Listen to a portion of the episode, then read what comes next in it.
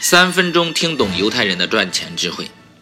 犹太商人想方设法赚有钱人的钱，先通过有钱人来引领人们的消费。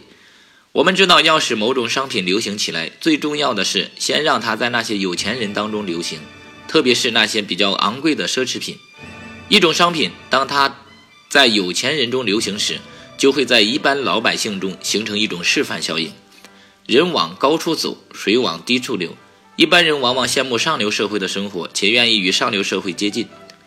上流社会流行的衣饰、运动、口味、风格，无疑对一般人有很大影响，尤其对女性，他们总会去赶潮流，竞相模仿。犹太人深知此道，并以此来操纵流行趋势。比如，犹太富豪罗斯柴尔德的发迹，就通过让古钱币先在上流社会中流行起来，然后再普及大众的。此外，日本的汉堡大亨藤田的发迹史也体现了这一点。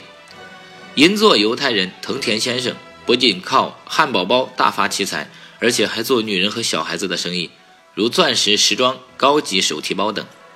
在经营过程中，他首先把对象放在上流社会中有钱人的流行趋势上，无论是钻石的花样、服饰的色彩，还是手提包的样式，都是按照有钱人的喜好特制的。结果，他的生意不仅畅销，而且二十年来经久不衰，从未发生过流血大甩卖的事件。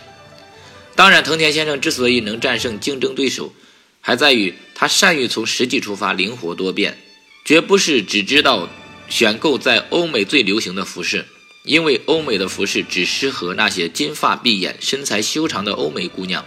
而日本的女性皮肤黄、头发黑、小个子，和那些服饰很难协调。